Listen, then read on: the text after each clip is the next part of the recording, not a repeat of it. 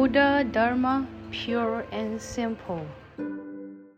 Just like the Buddha, humans are too like it. If one realizes this and is aware that the self is honorable and dignified, then one will be confident that the cultivation of merit and wisdom can be perfected. In this way, everyone is also the most honored among two legged beings. Honored one among two legged beings. When taking refuge in the Triple Gem, one recites, I take refuge in the Buddha, the honored one among two legged beings. A habitual devotee may not understand what this means.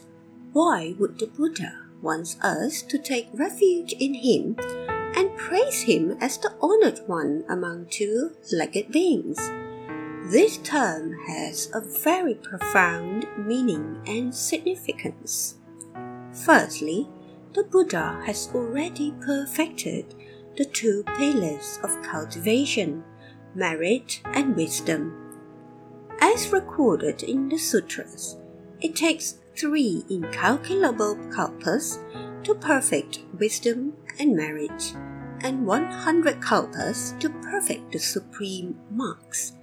As the Buddha already perfected his cultivations of both merit and wisdom, is he then not the most honorable one? Regarding merit and wisdom, Buddhism has a saying to cultivate merit without developing wisdom is like an elephant wearing a jewel necklace. To develop wisdom without cultivating merit is like an arhat who rarely receives offerings.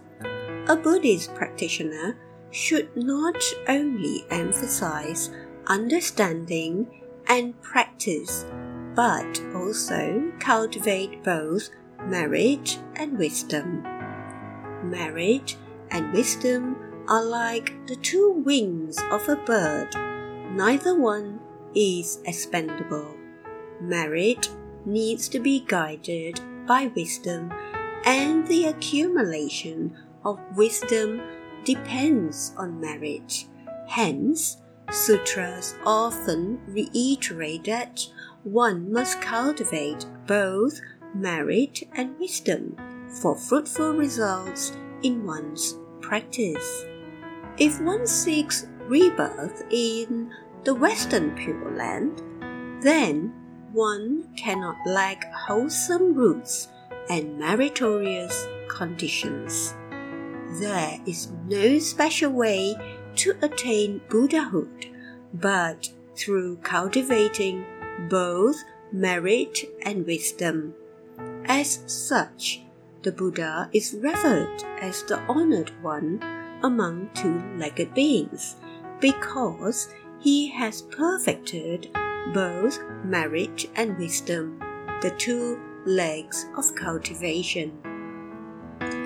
Moreover, among living beings, whether two legged, four legged, ten legged, hundred legged, and even legless humans are most honored of all, for only human beings can stand upright with the top of their heads supporting the sky and their feet firmly on the ground.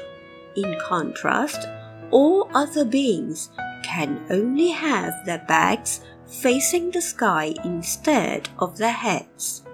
Buddhahood is attained by human beings. It was in this world that the Buddha was born, cultivated, and attained awakening. The truth expounded by the Buddha can liberate sentient beings from suffering.